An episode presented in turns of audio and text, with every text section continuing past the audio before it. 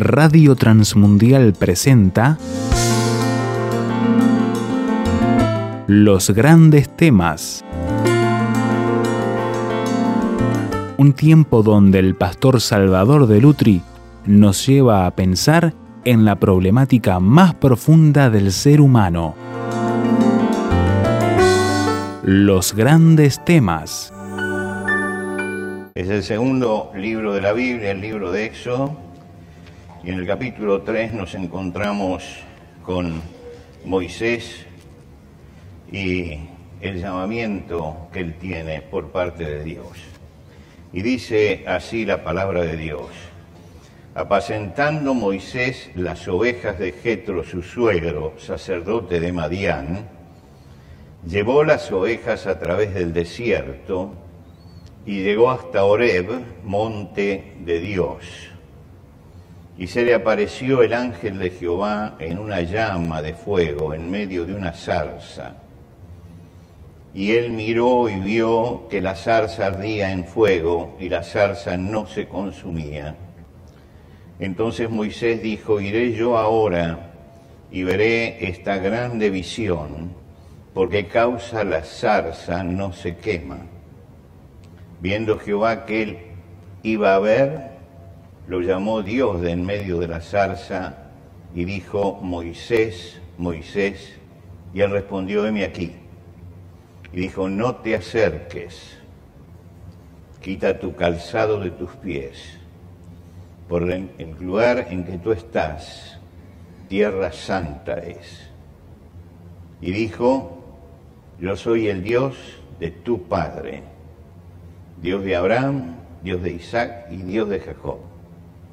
Entonces Moisés cubrió su rostro porque tuvo miedo de mirar a Dios. Hasta aquí nada más en la lectura de la palabra de Dios. La vida de Moisés, del cual tenemos un relato detallado en, en la Biblia, es una vida de grandes marcas, de grandes hitos, de grandes momentos que van marcando el servicio que él hace.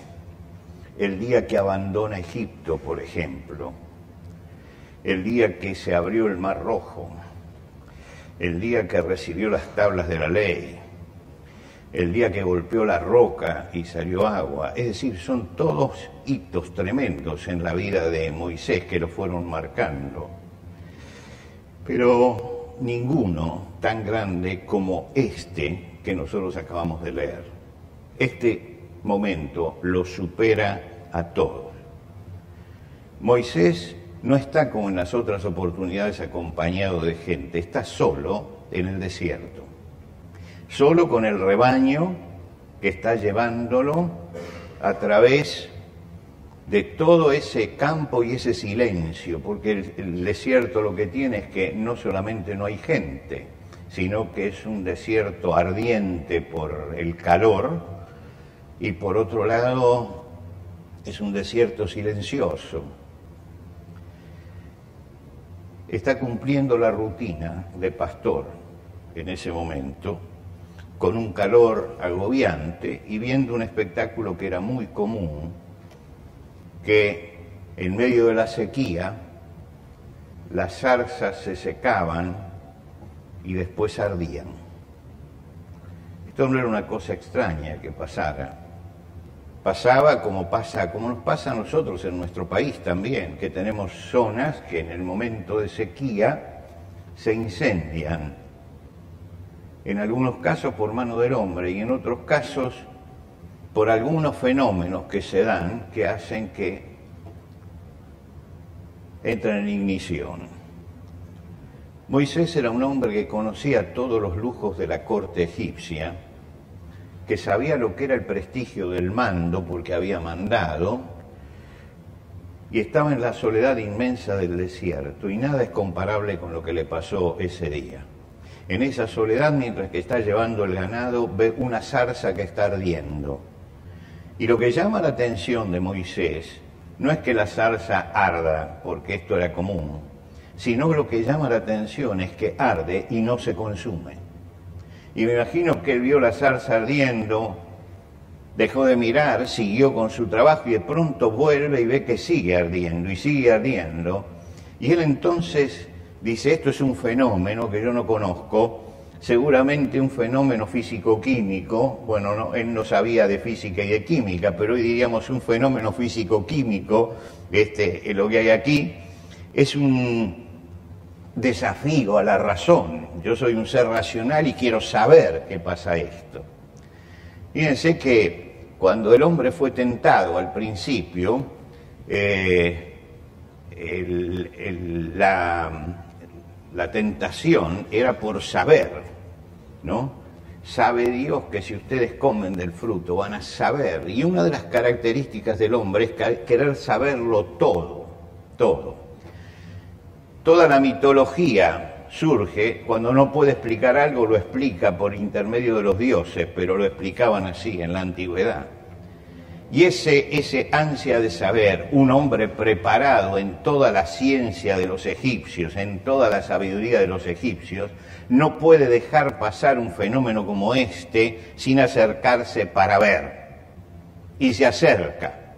Y se acerca con el espíritu investigador del científico, del filósofo. Eh, es el hombre que va a ver qué es lo que está pasando y por qué. Y resulta que en ese caminar hacia la zarza, la voz de Dios lo para y le dice, Moisés, Moisés, no te acerques, no te acerques quita el calzado de tus pies, porque el lugar en que pisas es santo.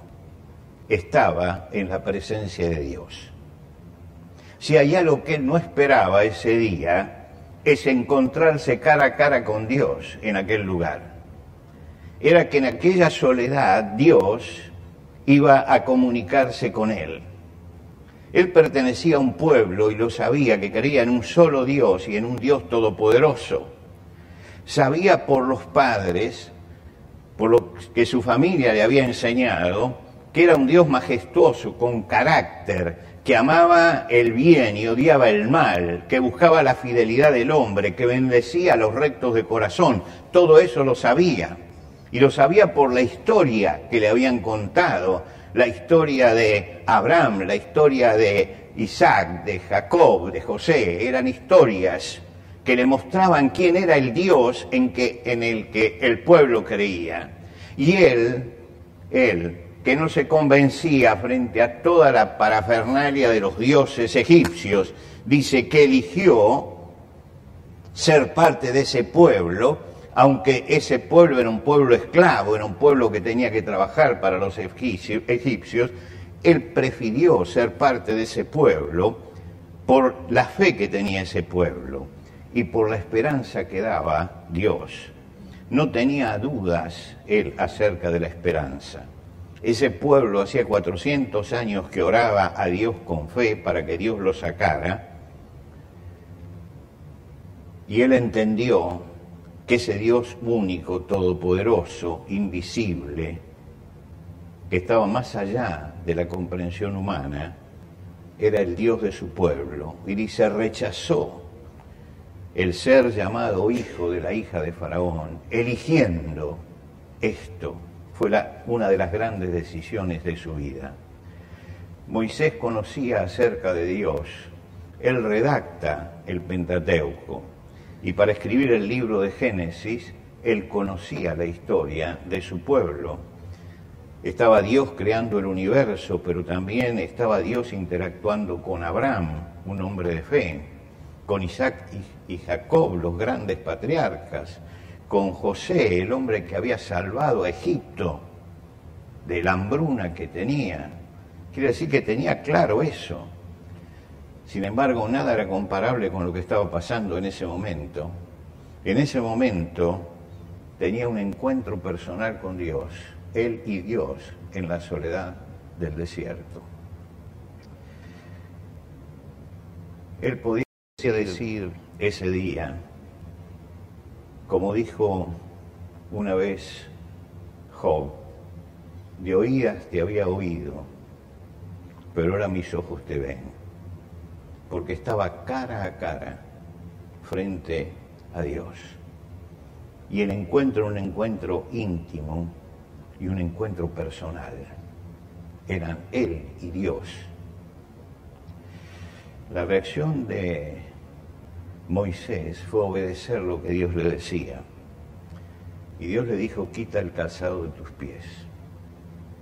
Quítalo. Y cuando él quitó el calzado de sus pies, pisó la tierra, el polvo de la tierra. Pisó lo que él era, porque nosotros somos polvo y al polvo volvemos.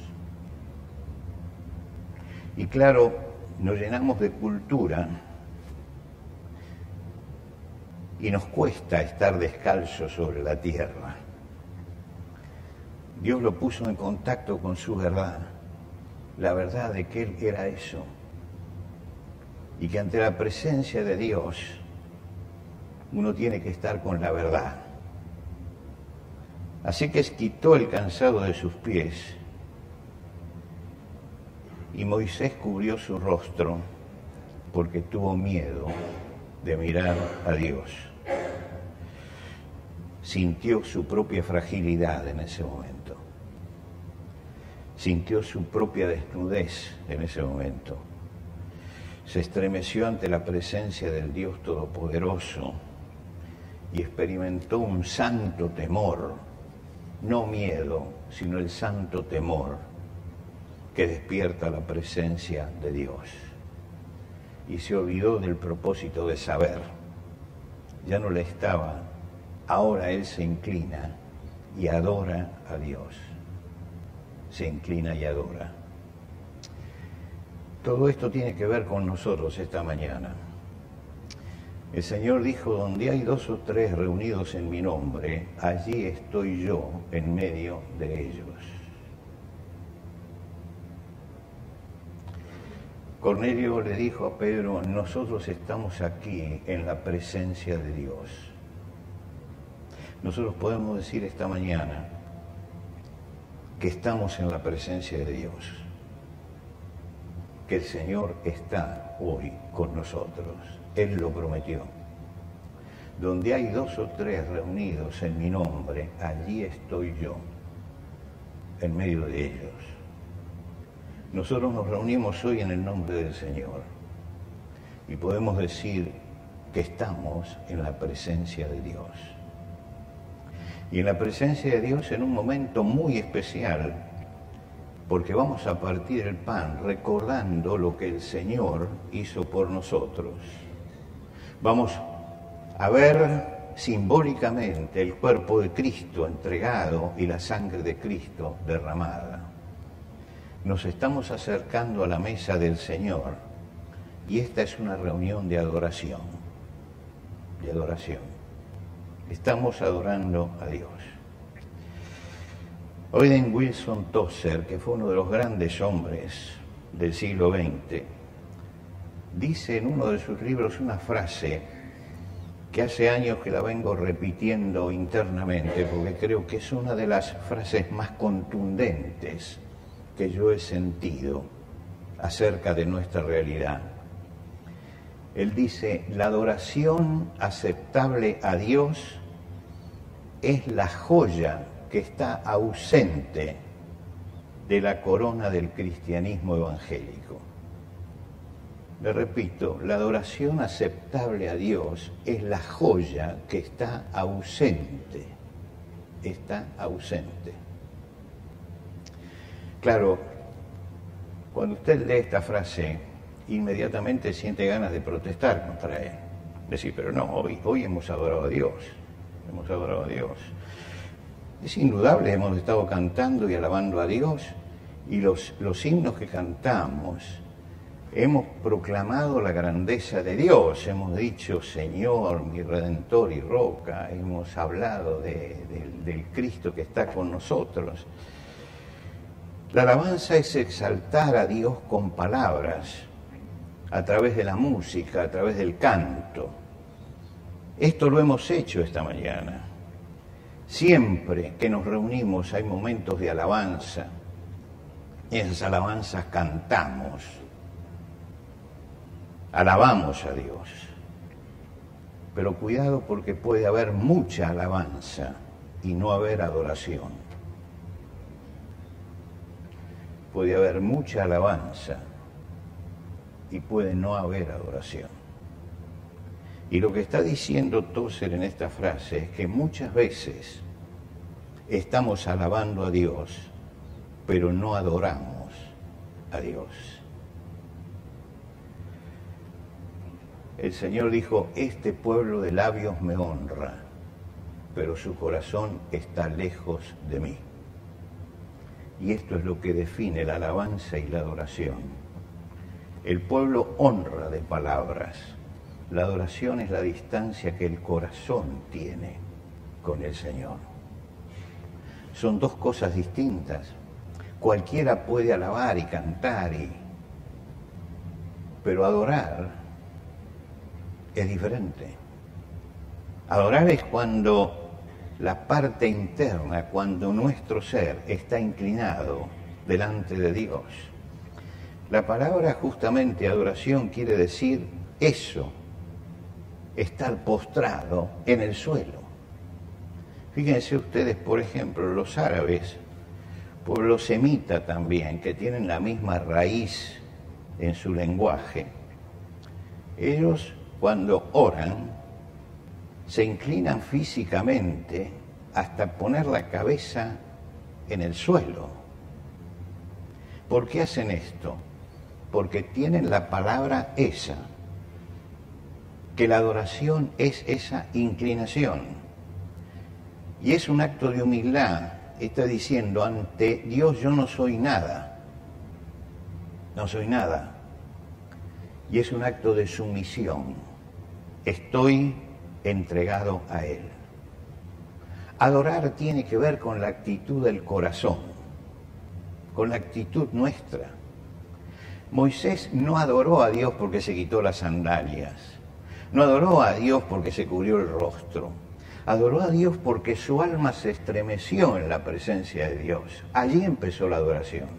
Lo otro es la señal externa, pero lo interno es lo que pasaba en el corazón.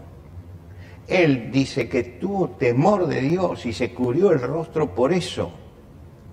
Pero no tenemos que confundir los actos externos con lo que pasa en el interior.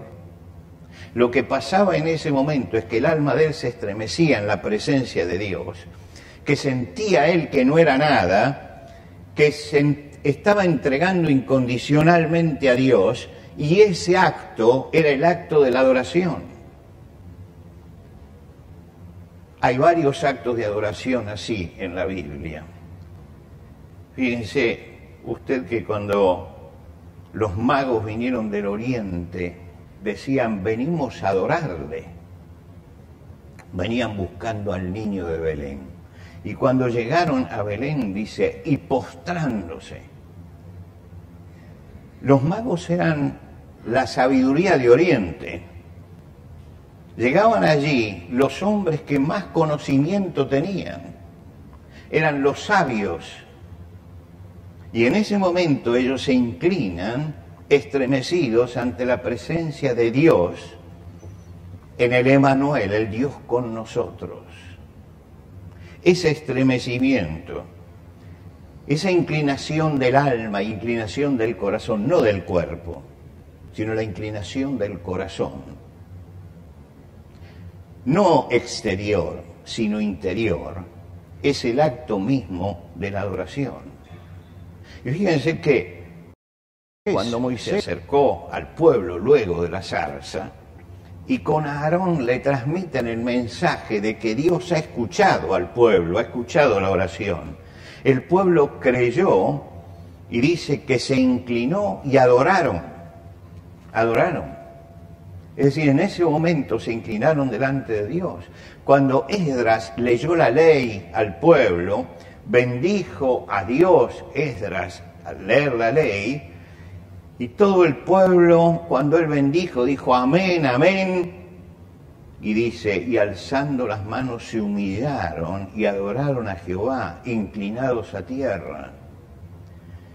Ellos estaban mostrando lo que estaba pasando en el interior. La adoración, en la adoración expresamos un sentimiento profundo que no está reñido con la alegría. Nosotros hemos cantado canciones alegres hoy. Algunos creen que la adoración es el canto gregoriano. Entonces ahí hay adoración. No, cuando ustedes leen los salmos, dice, venid, aclamemos alegremente a Jehová, cantemos con júbilo a la roca de nuestra salvación. Venid, adoremos y postrémonos, arrodillémonos. Fíjense que en el mismo salmo, es el Salmo 95, empieza el salmista diciendo, vengan, canten con alegría, pero dice, postrémonos y arrodillemos, no, es decir, que no quede la alabanza en lo de afuera, en lo de afuera que la alabanza se transforme en adoración. La adoración comienza con esa búsqueda de Dios que hace tal vez equivocadamente Moisés en aquel momento, quiero ver y quiero saber, pero va a la búsqueda del misterio que tiene delante.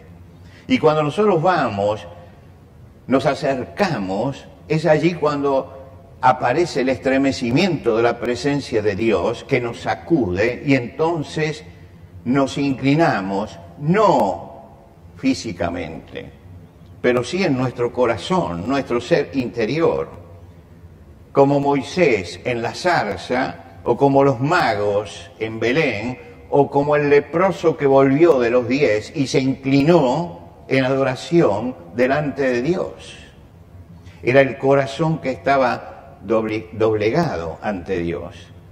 Isaías dice, con mi alma te he deseado en la noche, con mi alma te he deseado en la noche, y en tanto que me dure el espíritu dentro de mí, madrugaré para buscarte, madrugaré para buscarte. Es decir, en la noche, en esas noches largas, oscuras, donde toda la gente al bajar el sol se iba a dormir, él esperaba la mañana para ese encuentro personal de adoración con Dios. El salmista David dice en el Salmo 27, el corazón me dice, busca la presencia del Señor. Y yo, Señor, busco tu presencia. El corazón me dice, el alma tiene sed de Dios, del Dios vivo. Y eso es lo que dice el corazón. Y la adoración es la respuesta. Y yo busco tu presencia. Busco tu presencia, Señor. Allí empieza la adoración. La samaritana cuando vino a Jesús le planteó el tema de la adoración. ¿Qué fue lo que le dijo ella? ¿Dónde hay que adorar? ¿Acá o allá? Para ellos la adoración era un asunto de lugares, de ritos, de cosas externas. Y el Señor dice, ni acá ni allá. La hora viene y ahora es cuando los verdaderos adoradores adorarán al Padre en espíritu y en verdad. Cuando nos inclinamos en espíritu y en verdad delante de Dios. Él está diciendo, no es una cuestión de lugar, no es una cuestión de ritos, no es una cuestión de ceremonias, no es una cuestión de que pongas la cabeza abajo, el asunto es que tengas el corazón inclinado delante de Dios. ¿A qué venimos esta mañana? ¿En qué rol venimos a la mesa del Señor? Los sacerdotes israelitas cuando llegaban al templo y entraban en el templo tenían un altar del sacrificio ese altar era donde sacrificaban todos los animales. Era un altar que no hace falta tener mucha imaginación para darse cuenta que chorreaba sangre, ¿no? Ese altar les estaba hablando de la necesidad de redención porque ellos iban y sacrificaban el animal simbolizando su pecado y su dolor. Pero el sacerdote seguía caminando después y finalmente entraba al lugar santo, la antesala de la presencia de Dios. Había un velo, pero del otro lado estaba el arca con la presencia de Dios y Dios usaba símbolos para enseñarle a su pueblo. Y el sacerdote llegaba después de haber pasado por el lugar de la sangre llegaba y había otro altar. Y en ese altar él ponía el incienso, el perfume. Alababa y adoraba a Dios.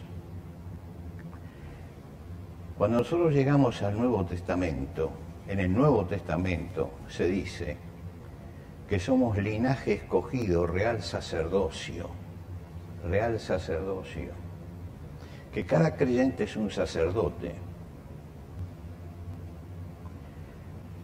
Cuando aparece la alabanza en Apocalipsis, dicen al que nos amó y nos lavó con su sangre y nos ha hecho reyes y sacerdotes. Hoy estamos en función sacerdotal, todos nosotros. La función de hoy es la función sacerdotal. Vamos a recordar que el sumo sacerdote hizo el sacrificio de sangre por nosotros. Vamos a recordar que Cristo murió por nuestros pecados. Pero hemos pasado por allí. Porque el Señor dice, haced esto en memoria de mí. Esto está en el pasado. Esto pasó.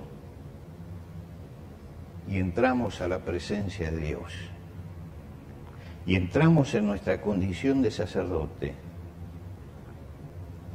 ¿Y cuándo ejercemos el sacerdocio? Cuando llega este momento y nuestra alma y nuestro ser está inclinado realmente delante de Dios y se estremece ante su presencia.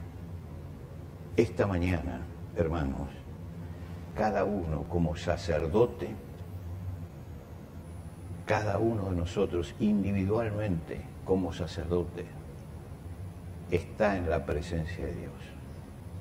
Y todos juntos estamos en la presencia de Dios. Y vamos a recordar que hemos pasado ya el altar de la sangre, porque Cristo fue muerto por nuestros pecados. Y que ahora, aunque haya un velo todavía entre nosotros y Dios, estamos ya frente a la presencia de Dios, lo más cerca que podemos estar. Y tenemos delante el altar del incienso, del perfume, de la adoración. Adoremos al Señor esta mañana y adoremos al Señor de todo corazón por lo que hizo por nosotros y por la obra de Jesucristo y por la esperanza que tenemos de que atravesaremos el velo y llegaremos a la presencia permanente del Dios con nosotros.